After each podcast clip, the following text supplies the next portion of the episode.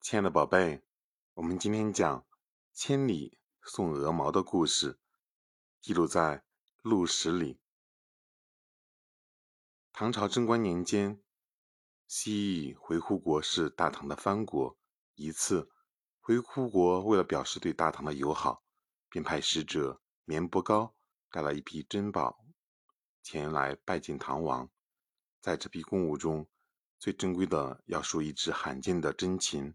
白天鹅，绵不高最担心的也是这只白天鹅，万一有个三长两短，可怎么向国王交代呢？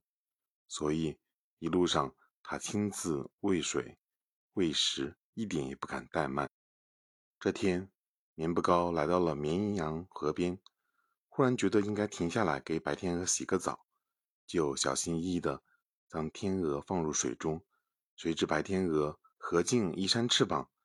扑棱棱一声飞上了天，绵伯高向前一扑，只拔下几根羽毛，却没抓住白天鹅，眼睁睁看着它飞得无影无踪。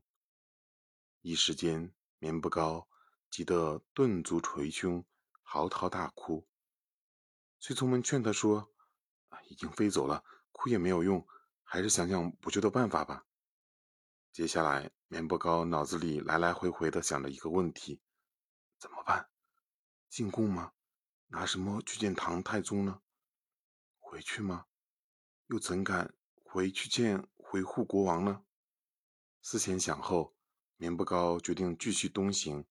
他拿出一块洁白的绸子，小心翼翼地把鹅毛包好，又在绸子上写了一首诗：“天鹅共唐朝，山重路更遥。绵羊何时宝？”回鹘情难抛，上奉唐天子，请罪绵伯高。物轻人意重，千里送鹅毛。绵伯高带着珠宝和鹅毛，披星戴月，不辞劳苦，来到了长安。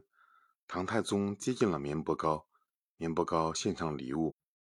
唐太宗见是一个精致的绸缎小包，便令人打开。一看是几根鹅毛和一首小诗，唐太宗看了那首诗，又听了绵不高的诉说，非但没有责怪他，反而觉得绵不高忠诚老实，不辱使命，于是重重赏赐了他。从此，千里送鹅毛，礼轻情意重的故事就流传开来了。通过这个故事，我们明白什么道理呢，宝贝？绵伯高是一个对君主绝对忠诚，并怀有高度责任心和使命感的人。他坚韧不拔，克坚笃险，最终不辱使命，出色的完成了上级交办的任务。